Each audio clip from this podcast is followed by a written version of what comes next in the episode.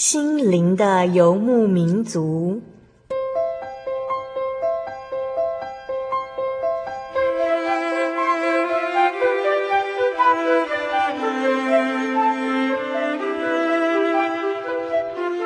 在这个谁都不管谁的后现代社会里，每个人的心灵都是游牧民族。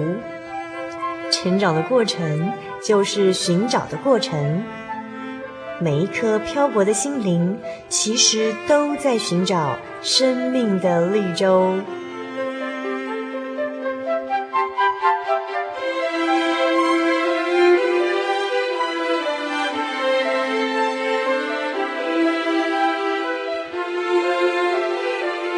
本节目由真耶稣教会台湾总会制作，欢迎收听。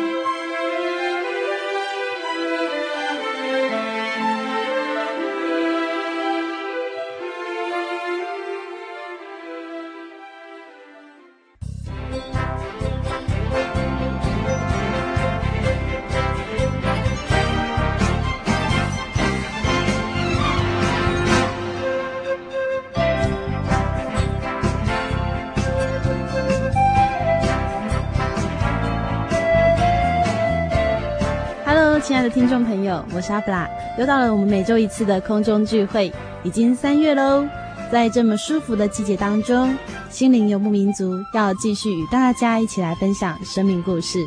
阿布拉在大学所学习的科系是社会工作系，我相信许多听众朋友应该都听过社工这个名词。其实它是一个职业，和我们平常能看到的义工和志工是不太一样的。社工是社会工作者。他的工作是为了帮助社会和活在社会当中的人们。社工的范围非常的广泛，从小婴儿到老人家，只要跟人相关的一切，都是社会工作者可以协助的领域哦。我们也常常从报章杂志或新闻当中看到许多的家庭濒临破碎的危机，许多的家暴现场都会发现社会有许多福利机构的工作者介入辅导。社会工作者的工作，就是协助无法在社会上正常生活的人，能够找到适合正确的方式，重新回到社会生活，协助这些弱势族群，连接能够对他们产生帮助的社会和环境资源，然后有一天，他们也能够再一次的拥抱这个社会，甚至从一个被帮助者转变为帮助他人的人。在今天的节目当中，阿弗拉邀请到一位可爱活泼的大学生，他将跟大家分享他的生命故事。今天播出的是五百九十集《小人物悲喜》，主耶稣，我的爸爸，来自南台湾，目前正在大学就读社会工作系的茱莉亚，拥有南部人特有的阳光笑容。其实笑容的背后，正是主耶稣的恩典一路相随。在茱莉亚带来年轻的生命之歌之前，阿弗拉一样跟大家分享一首好听的诗歌，歌名是《专爱》，歌词是这样写的：黑夜里静静凝望着星空。是你的爱点缀了无尽的夜空，像云彩般的爱围绕在我生命中，每一个小细节你都看顾。寂静里，静静地思想我一生，是你的爱画出了生命的色彩，像阳光般的爱，成为我生命的曙光。我愿奉献我一生，为你而活，专爱，专一来爱你，是执着的爱，永不更改。哦，专爱。专一来爱你，在你怀里别无所求，我一生为你而活。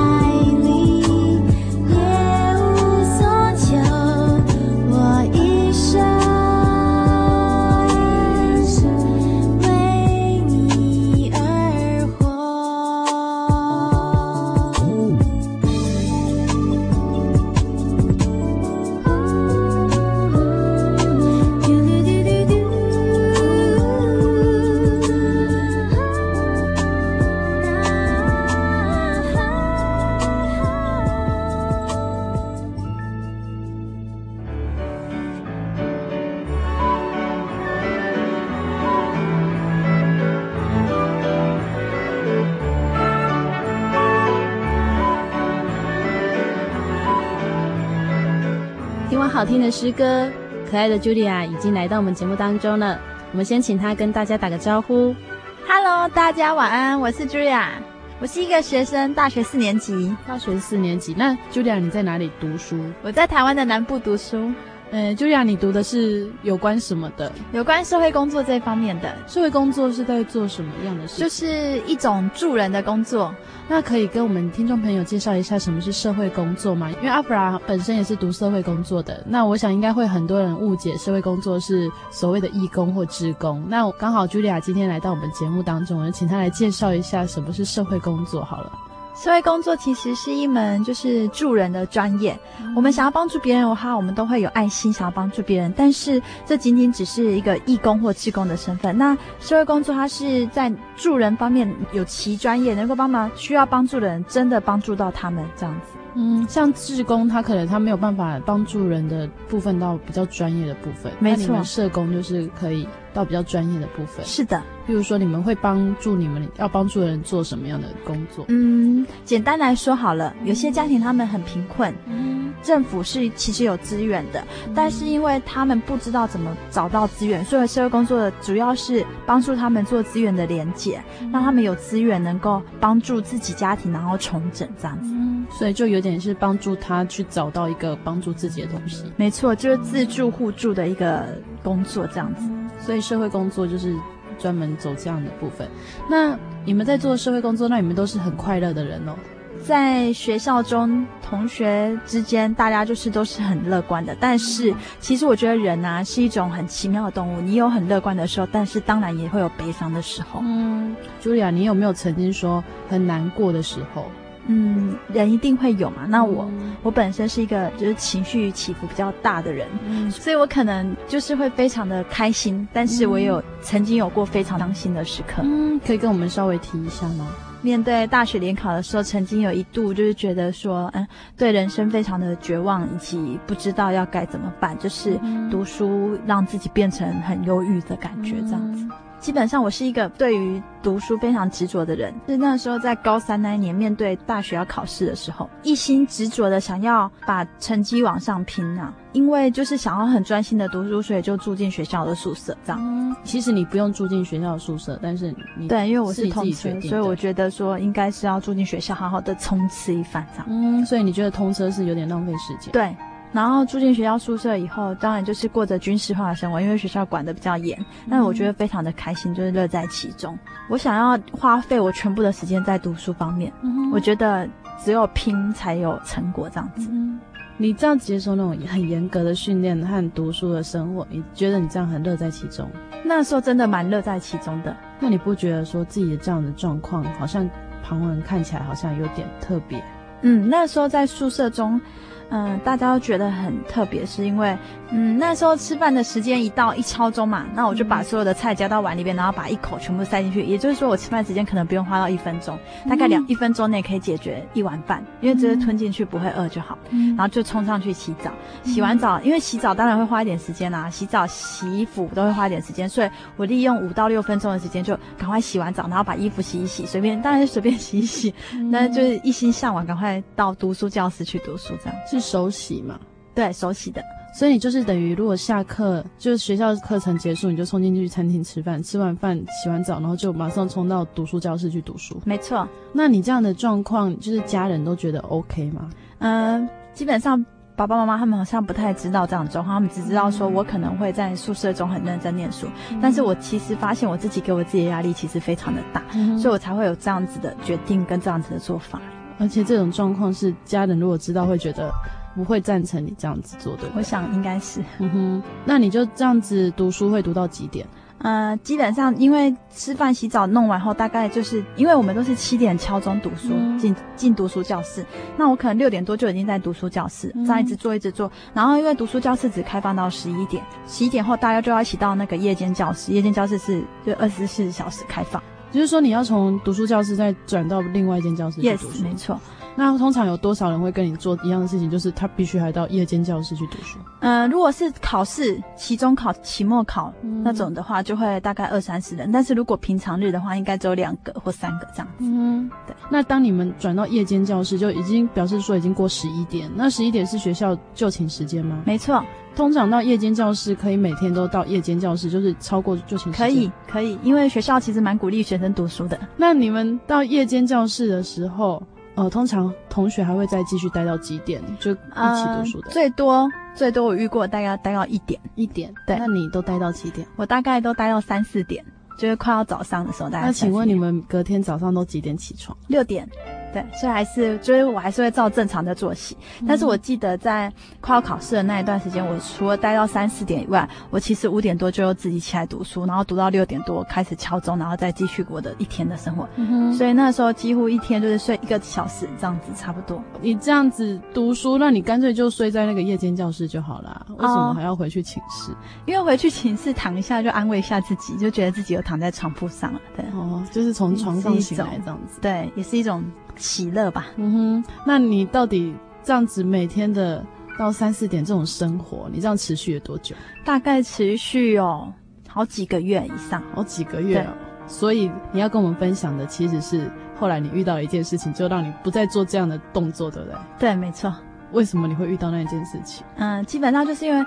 爸爸妈妈都会规定我们就是读书前要读圣经，但是我并没有这些，嗯、因为我觉得这真的是一件浪费时间的事情。读圣经就比读书还浪费时间。没错，我觉得读圣经明天又不会考，对，没错。可是读书你明天考了就有好的成绩下来，这样，嗯、所以我一直觉得说，哎，就是读书前的读圣经是可以免掉的，所以我都大概都是会把它免掉，嗯、就把它舍弃掉，然后就读我自己的书。就是爸爸妈妈他们也非常的就是不赞成我们超过十一点就起，这也是你后来选择住宿的原因嘛？因为在家里，嗯、对，因为在家里根本就不能不可能读这么晚，对，不可能读这么晚，的，嗯、所以就是。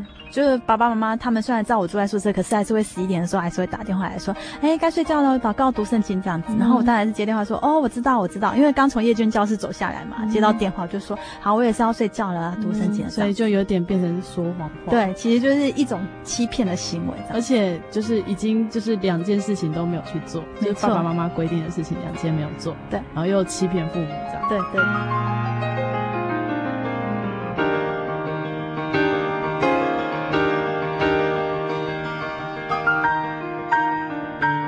所以后来你遇到了什么样的状况？嗯、呃，那天晚上到夜间教室读书的时候，哎，发现你怎么才一个同学跟我一起而已。嗯、然后我想说就一起读书这样。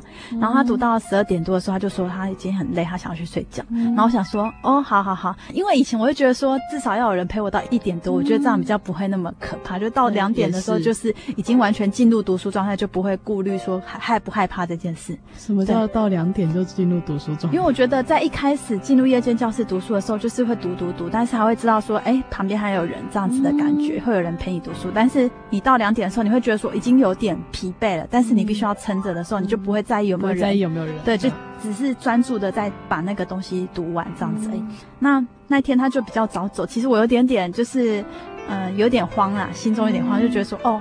就是会觉得说怎么只有一个人，人对啊，没有没有人陪自己读书这样，还、嗯哼。啊、有晚上蛮可怕。嗯、然后那时候我在二楼的夜间教室，然后同学走以后，我还是继续读书读读读，嗯、然后读到两点多，哦，精神大开，就觉得太好了，就是又恢复那种活力的读书。的心情，然后我就。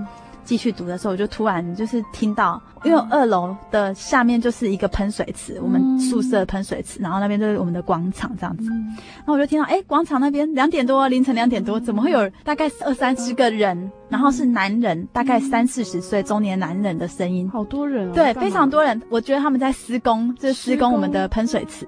可是。有那种声音吗？就是就是有在机器声、大声谈话，还有机器，但是机器的声音小于谈话的声音。欸、我觉得那些男女就在讨论说他们要怎么建那个喷水池，嗯、然后后面那边要施工的事情，他们很大声谈话，但是我不知道他们在他们的字句是什么，但是我很清楚知道他们是在谈论说施工部分的事情。这样，啊、所以你觉得说怎么会有二三十个人？对，我想说。凌晨两点，对，怎么会凌晨的时候来施工这样？然后我就好奇啊，因为很大声都传到二楼，所以就走去窗户边看，还觉得有人陪你耶。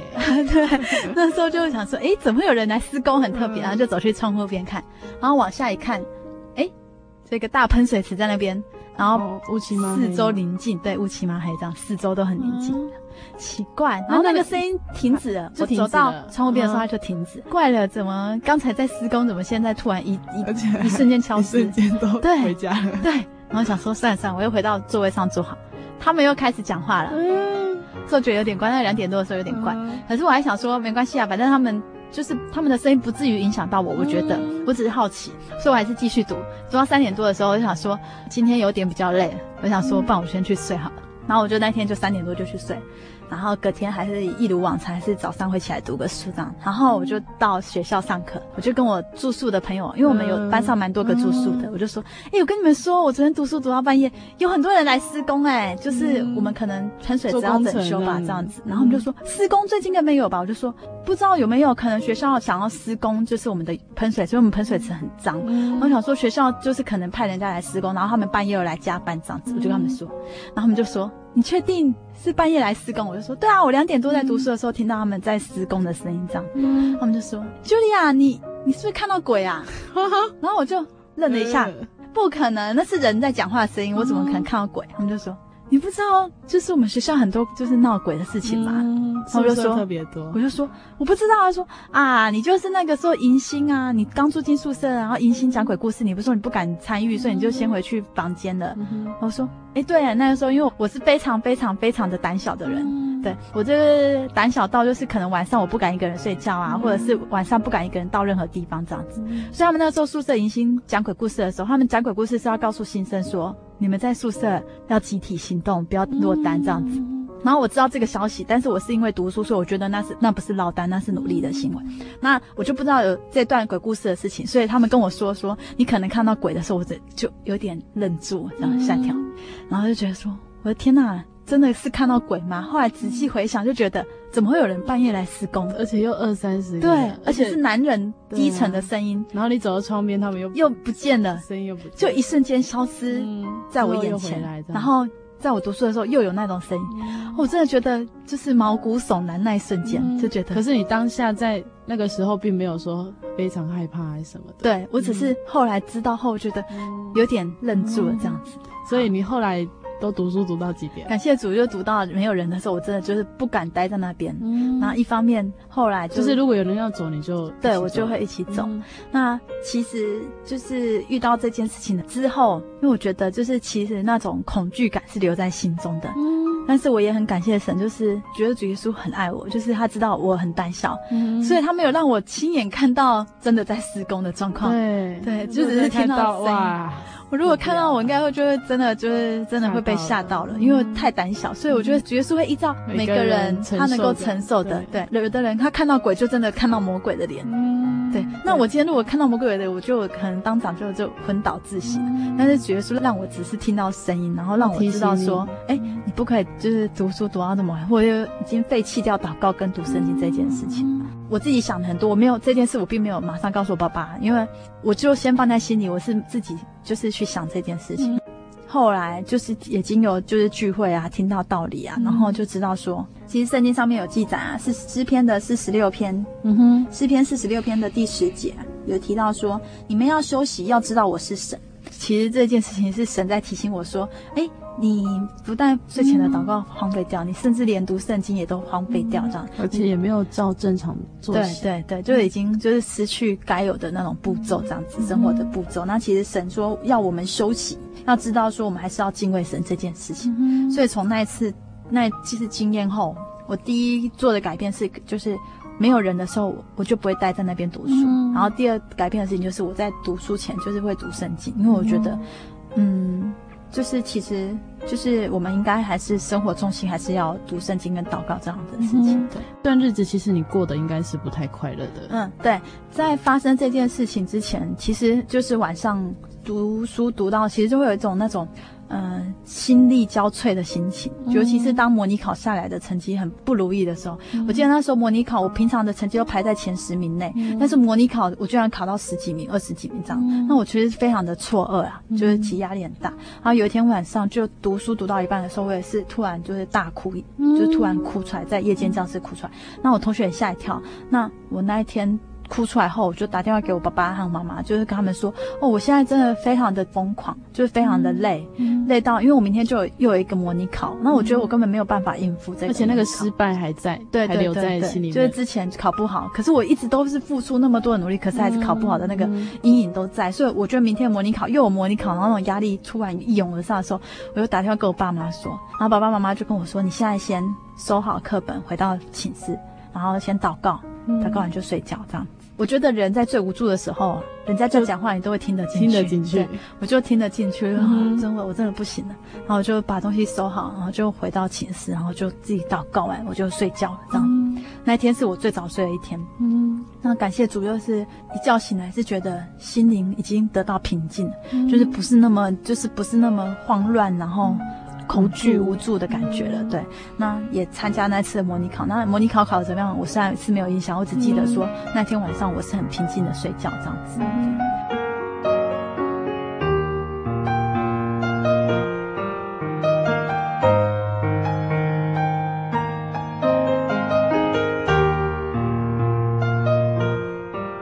在茱莉亚的分享当中，听众朋友。你是不是也曾经度过这么一段有点枯燥无助的求学阶段呢？如果你也有这样的生命故事，欢迎你写下来与阿弗拉和所有听众朋友们分享哦。接下来阿弗拉要继续跟大家分享一首好听的诗歌，歌名是《宁静谷》，歌词是这样写的：在我心灵深处有一座宁静谷，我和我亲爱的主在其中安然漫步。生活中的仓促，生命里的难处，只愿向他来倾诉。平安祝福在这谷，我与我主相约之处，徜徉这份宁静安详，就像是在天堂。我与我主相约之处，主领我过死荫幽谷，使我喜乐走人生路。在我心灵深处，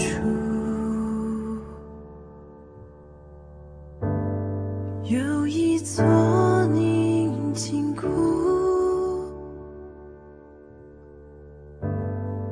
我和我亲爱的主，在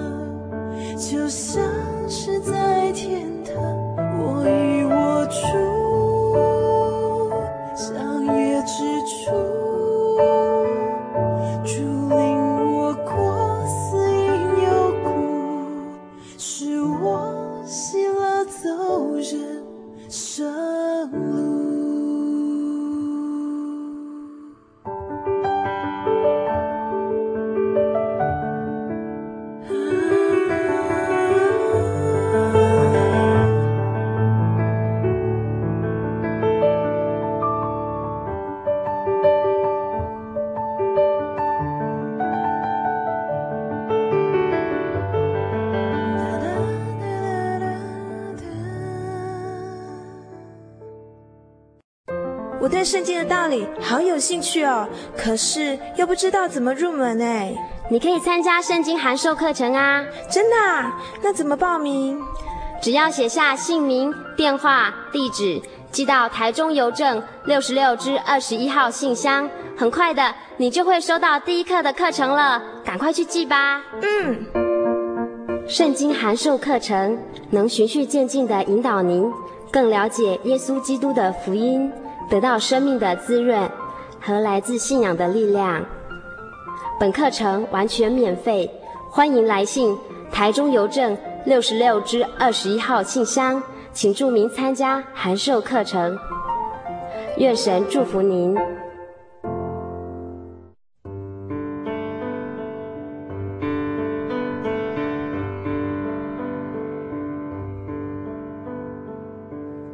有什么地方能让你疲惫的心灵得到休息？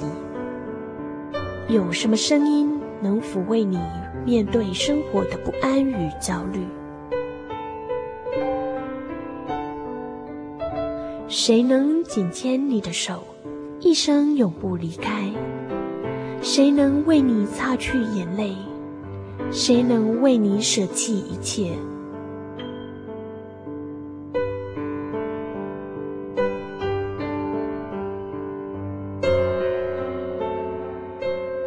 稣基督正等着您，等候您回到他的身旁，再次与他相认。欢迎您至各地真耶稣教会。让我们的疲惫与不安，在他怀中得到安歇。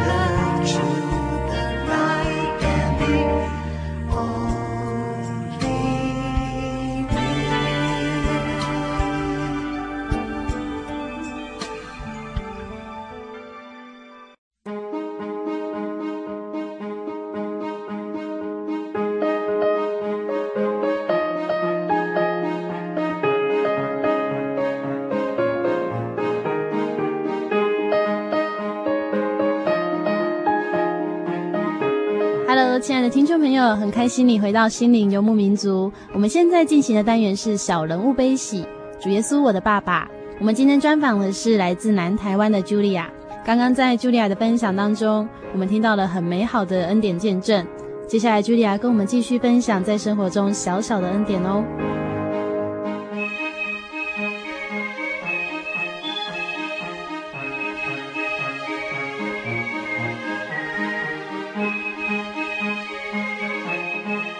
在班上是一个可以说比较活泼开朗的学生，这样。嗯，那老师其实对我也还都还好，我觉得老师都对我很好。嗯，但是有一个老师他。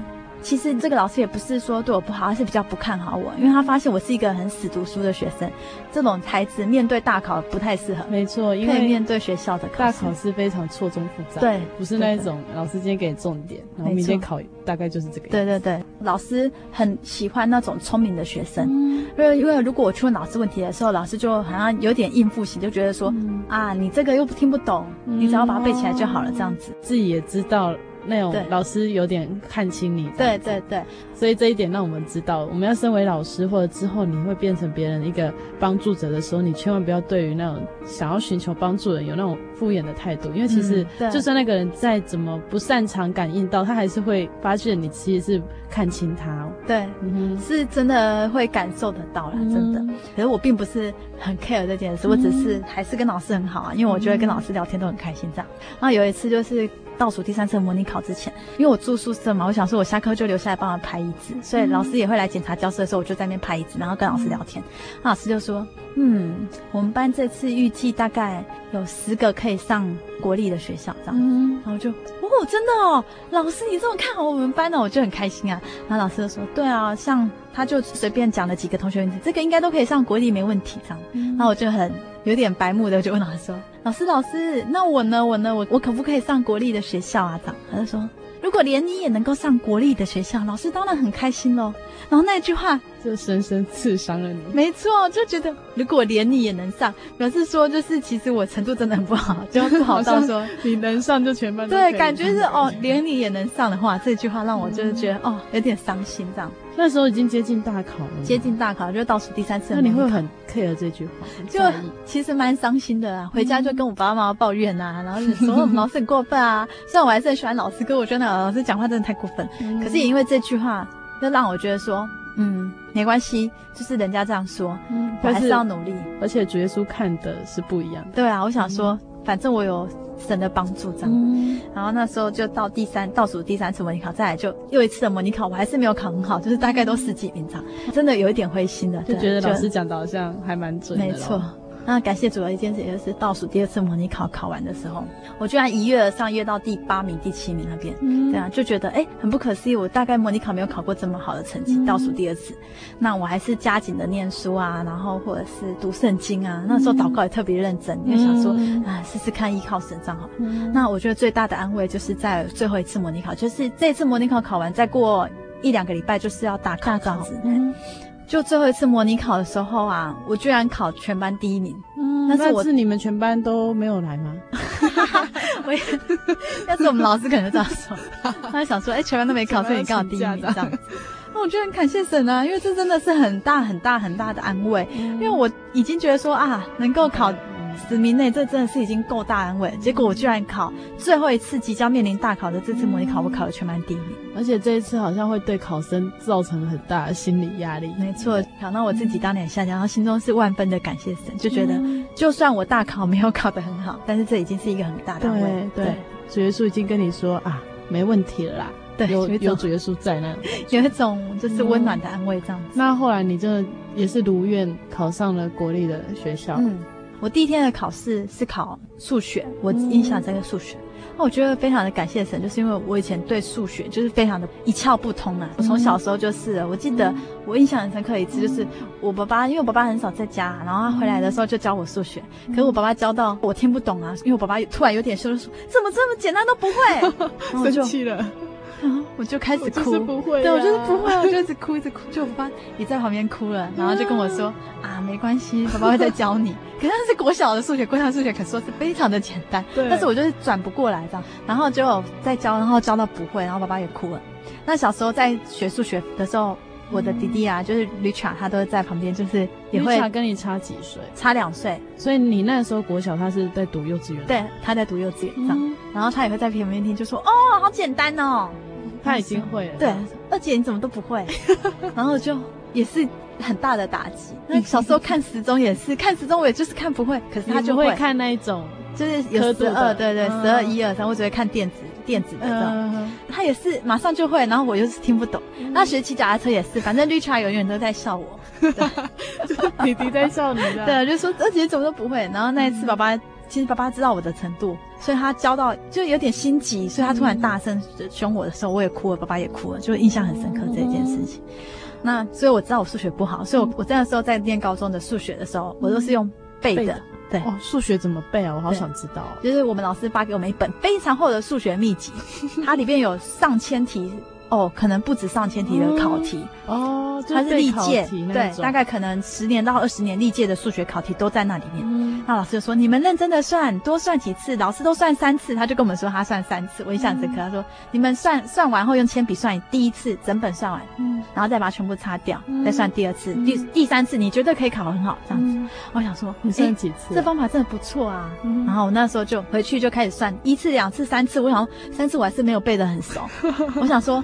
老师算三次，那我算六次好了，就比他多。嗯、所以我那一本大概算到六到十次，十次应该不减于十次这样子。嗯、因为擦掉再重算，真的每一次算哦，真的把那个公式全部都背得很熟，包括他可能变数字的方面，我都把它背得很熟，嗯、就整个算式都。但是如果说他另外再出一题出现的时候，哦、你会？那可能我就会非常的慌张到有点措手不及，因为他只要变一下就觉得很困难了，嗯、就是换一个方式说，我就觉得没有办法理解。嗯那那时候我就把那个，因为它包含了历届所有的考题，所以等于说是命题率非常的高，这样子就命中率。因此我在参加数学考试的时候，我每一题都会写。因为他每一题都跟我里面算到一模一样，我大概算十次到十次以上，当然就非常印象深刻，所以很感谢神，我这个数学非常有把握，对，觉得都是一样的。然后第二天就？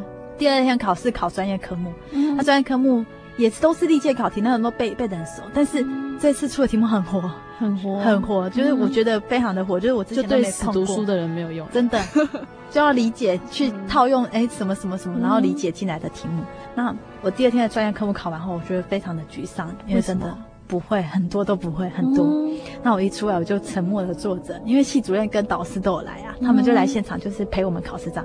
那同学全部出来，我们班都出来的时候，就在那边问系主任刚才考的题目，这样就是比较有印象，对对对，然后又比较困难的题目，他就问系主任就说、嗯、这个题目的答案是什么？然后系主任就说哦是 A 啊，A 的什么什么，然后我们就啊跟我不一样。然后他们问完的全部的题目后，答案都跟我不一样。那而且是系主任回答，你就觉得很有权威。对，然后就想说惨的，系主任都这样子说了，一定是他们对我惨，糟糕哦，就非常的沮丧。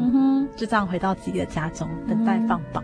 那我当然是存着非常沮丧的心情等待。我想说算了啦，不管考怎样都算了，我就开始至少数学考得很好啊啊，是没错。我就在收拾那些书。嗯，我在收拾的时候，我就去楼下跟我爸说：“好吧，如果我考不好怎么办？”嗯。因为我觉得很多家长不是考不好就要求小孩重考嘛，嗯、对，然后爸爸就说啊，没关系啦，考不好不管读哪一间都好，因为我是在正式期待这个答案，因为我非常的害怕重考。嗯、我在收拾书的动作就是我要把这些书，不想对，对我不想再碰这些书，我要丢弃它这样子，因为已经真的我已经读得很痛苦了这样。嗯、然后我爸爸就说没关系啦，你不要重考就不要重考，就这样顺其自然就好。因为我跟他说我考的状况不是很好，那感谢主就是成绩一下来后。异常的高分，就是我们班上那些对答案的都考到哪里去了？对，就是很很奇妙，就是我考的分数居然是排名班上的前三名，第三名，不是第三名。所以那是大考，不是那种模拟考。对，是大考，然后排名第三名。所以我吓一跳，因为我的成绩一说出来的时候，我们班那些全部都。愣住了，因为他们都比我低分，然后我就啊，真的吗？我真的比较高吗？嗯、后来排出来我是班上的第三名，这样，所以你就是如愿进入了国立大学。对，没错。嗯、所以这是一件非常印象就是深刻的。我想你们老师是应该真的很开心啊。他说你们的 都可以考上，真的很厉害。啊、他，他那时候跟我说，说他说。你们的耶稣真的很厉害哦，有帮助你这样，然后就荣耀主耶稣的。然后对啊，老师那个时候开始就好像也对我比较好一点，已经来不及了，快要毕业了。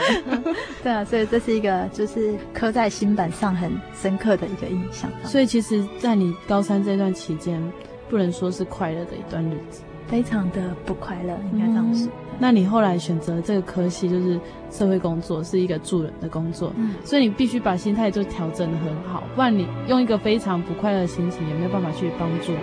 没错。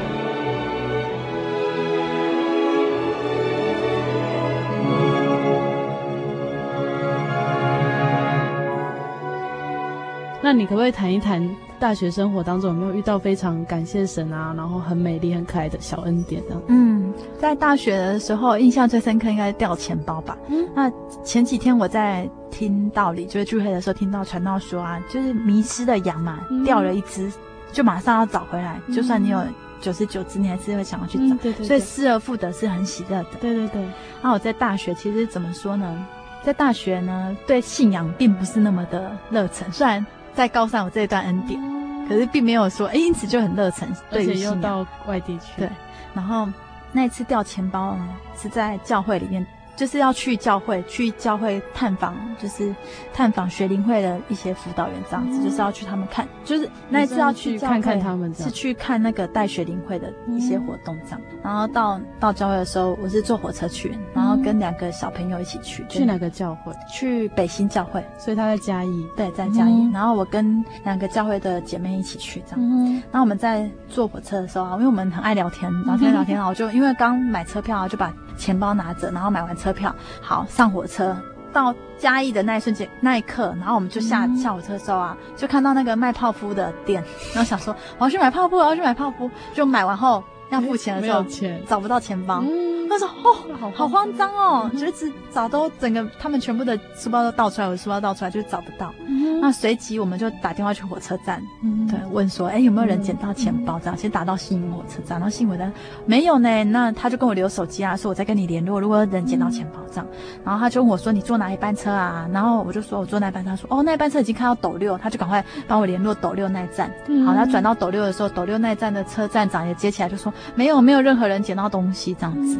好，那联络了大概三十分钟，完全没有消息，就说小姐可能就是我们都没有人回报这样，然后就非常就是其实很沮丧，因为里面应该有很多重要的证件，对，很多证件，然后还有我还记得那里面有七百块钱，对，嗯、然后就走走走，然后就走在去北新的路上，其实很沉重啊，嗯，然后到了教会。看到教会就非常的，其实心情比较好一点，就没有那么沉重。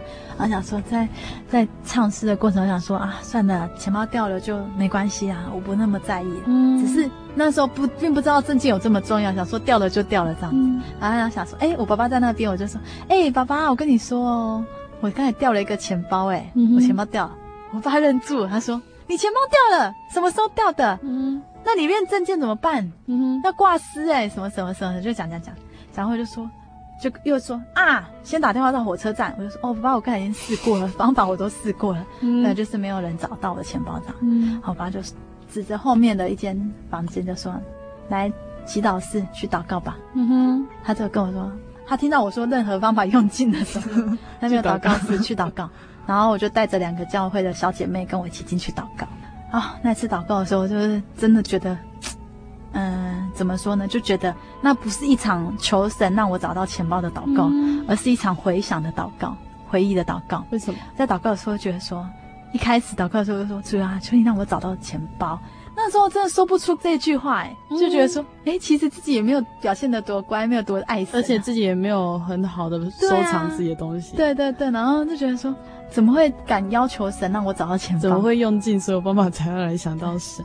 然后那时候祷告的时候想说啊。我在祷告的时候，就突然就很想哭，就是说，耶稣啊，我真的没有很乖啊，嗯、我不好意思叫你让我找到钱包，不然这样好了，嗯、你找到就是赦免我以前所做不好的行为，嗯、你让我能够就是。我其实那个祷告是让我自己很静下心来，就回想说，其实自己对神都没有很好，然后现在又有事情又来求主耶稣，那种心情很愧疚，嗯、就一直祷告说，主耶稣，我愿意当个乖小孩，求你一定要保护我的家人啊，然后让我们全家都健健康康、平平安安，也让我生活都顺利这样子。对，就完全想说，不要不要不要不要。耶稣，没关系，我没有找到钱包，没有关系，这没有关系。你只要让我们在教会都平安啊，在我们的教会也都很好，教会圣工都发展这样子，我就想到这些事，然后想说，我以后一定要当个乖小孩。那我这样的祷告，就祷告大概一个小时就做结束。那旁边两个小姐妹祷告完，她们也来给哭成一团。原来她们也在想说。自己有没有什么地方做不好？嗯、那所以我觉得这场祷告非常的有意义。嗯、对，我觉得人遇到事情的时候，在祷告的时候，真的是一种说不出来的那种平静、嗯、安稳的感觉。这样，嗯、然后祷告出来后，因为我们还没有用餐啊，然后教会的统领就说：“嗯、啊，你们下来吃饭啊。”那那一天煮的是牛肉烩饭吧？嗯、然后其实我一点都吃不下。我虽然祷告完很平静，可是那种压力还是不见的压力还是在的。对。嗯然后坐下来的时候，拿到碗和饭都盛好，要咬那个根的时候，牛肉根的时候，咬下去的那一瞬间，其实我想说，我不要吃啊，我只是咬一下这样。就电话来了，我爸爸接到手机，他跟我说：“茱莉亚，你的钱包找到了。”嗯，然后我就愣住，嗯，真的吗？我找到，我钱包找到了，就是应该是我阿公打电话来。然后我觉得这个捡的是阿公捡到钱包的人非常可爱，他拿我的身份证出来，然后因为我的户籍地址在阿公家，然后就查户籍查到我阿公家的电话，然后打电话去阿公家说，哎，我捡到你子女的钱包。这样子，对对对，所以这段过程非常的神奇，是我阿公打电话给我爸爸，然后我爸爸才来告诉我是由阿公，好，然后就觉得哦，真的很感谢神，哦，就是这场体验让我觉得说，其实神都知道我们就是。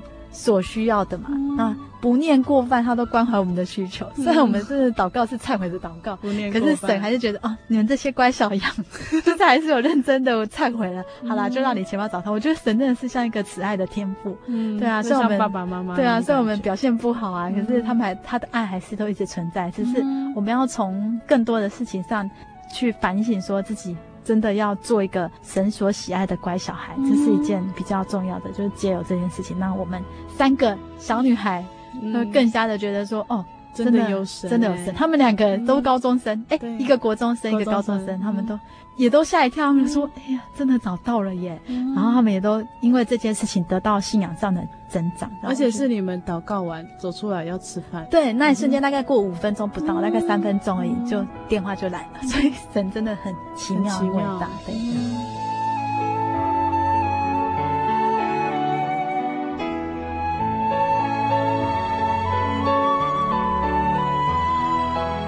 实我们今天真的很开心，邀请到茱雅来到我们节目当中。她一直跟大家挥手，但是我想大家应该没有看到。那最后，她要送给我们听众朋友几节她很喜欢的经节。在刚刚她钱包不见的那个见证当中，她有提到神是不恋过犯的神。那她现在要跟我们分享的就是这一篇的诗篇。嗯，那我要分享的就是诗篇，圣经中诗篇一百零三篇。一百零三篇中，它其实整篇都是一个。很温暖的词句，因为他提到说啊，神他是很有怜悯又有恩典，不轻易发怒，有丰盛的慈爱。那对我来说，我觉得就是其实自己不是一个表现行为各方面都很好的人，所以我会觉得说，哎，我们是不是有过犯，神就会离弃我们，或者是不帮助我们？嗯、但是圣经上告诉我们哦，他没有按我们的罪过待我们，也没有照我们的罪孽报应我们。天离地何等的高，他的慈爱向敬畏他的人也是何等的大。东离西有多远？他叫我们的过犯离我们也有多远？父亲怎样怜恤他的儿女，耶和华也怎样怜恤敬畏他的人。对，就是其实神在爱我们，就像我们的父亲这样爱我们一样。所以从很多小事情上面，我体会到，其实神他是不会说，哎，你今天表现得不好，我就不帮助你。他是还是用何等的大的慈爱这样子陪伴我们走这一生的路。这样，各位亲爱的听众朋友，大家也可以一起来。到教会中，然后跟我一样，都体会到能够一起来分享，让神美好的恩典，然后让神的爱时时刻刻陪伴你走这一生的路。嗯，我们真的非常感谢茱莉亚来到我们节目当中。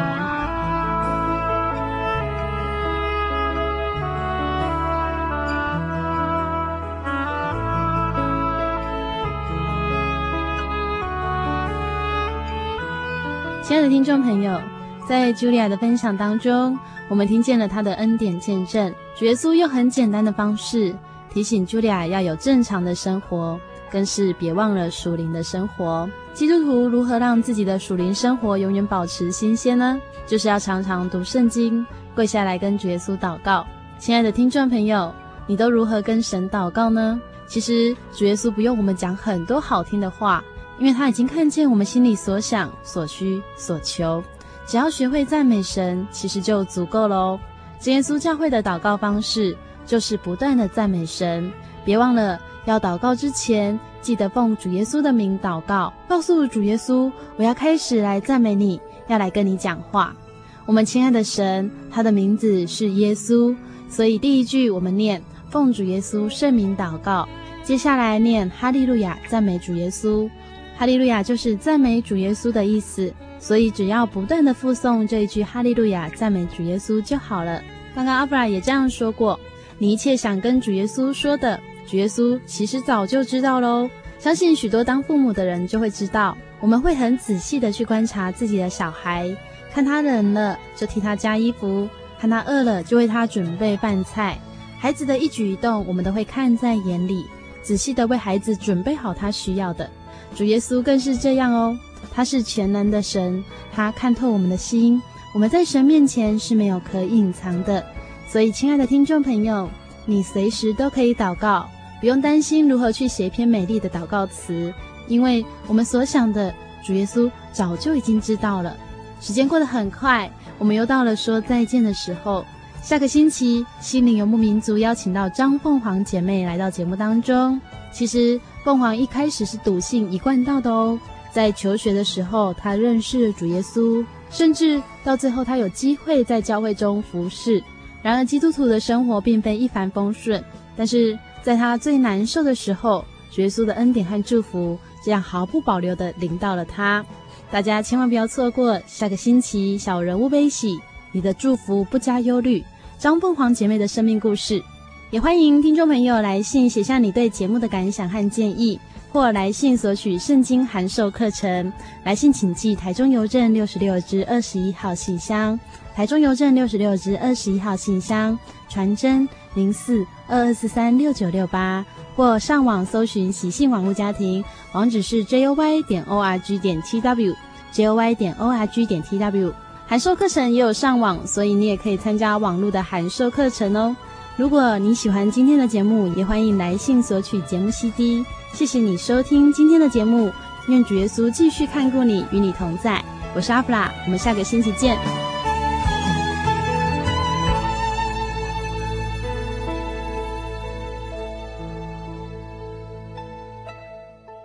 圣灵小品文。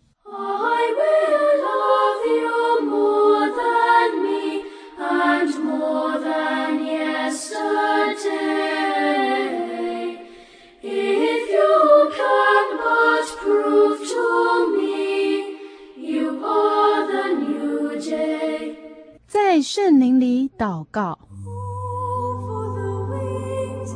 五旬节时，门徒受圣灵说起别国的话来，听不懂自己在说什么语言，什么意思。受圣灵的经验就以说方言为可见的现象。后来彼得在哥尼流的家中讲道，圣灵降在一切听到的人身上。门徒怎么知道圣灵的降临呢？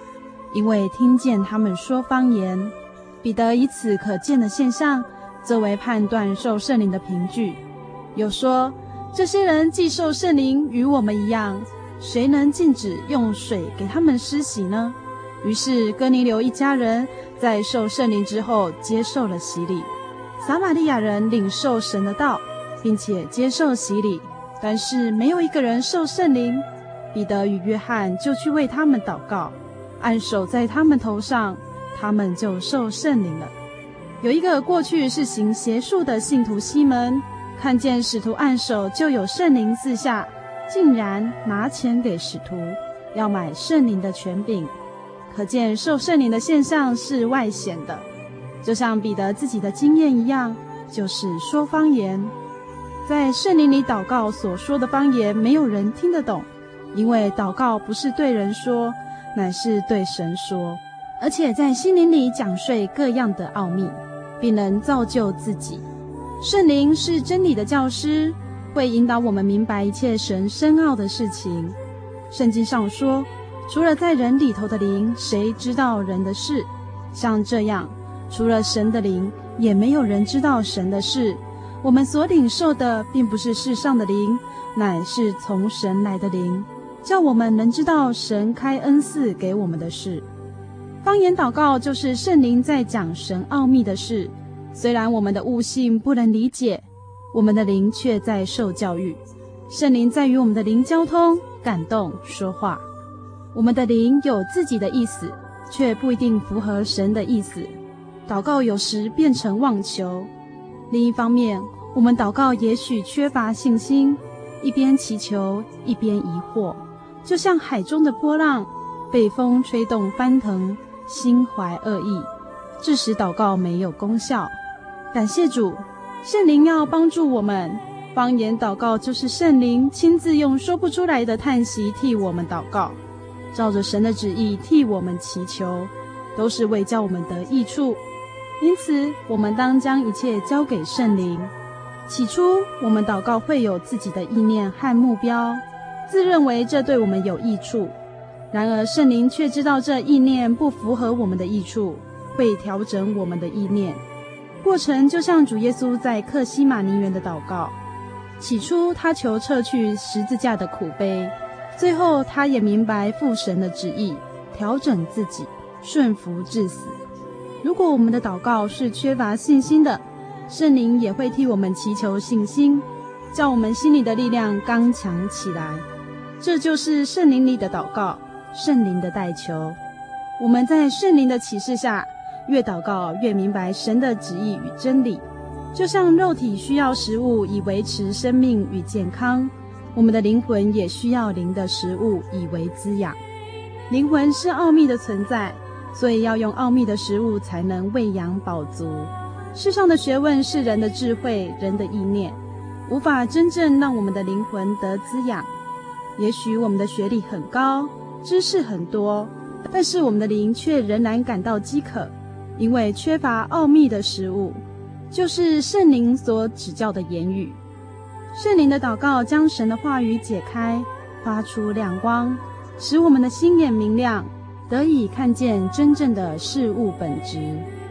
以上文章选自《圣灵月刊》第三百四十二期圣灵专栏，由主内古响所发表之文章。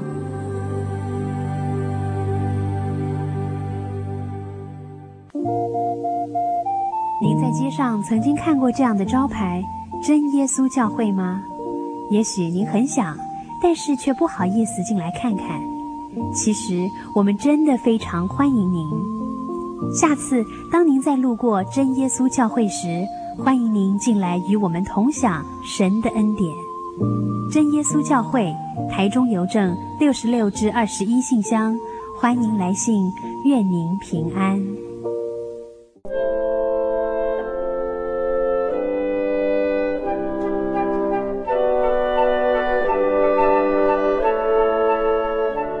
圣灵月刊丰富您的信仰。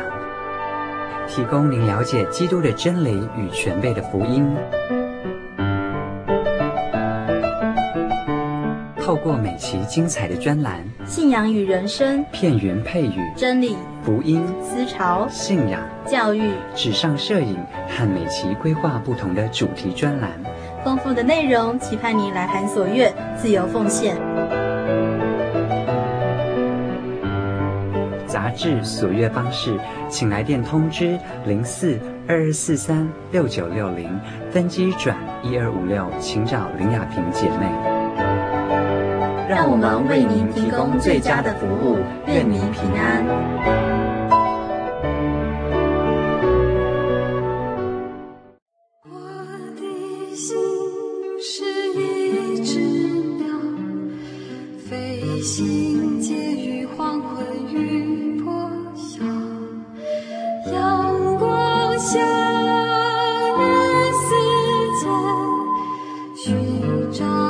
最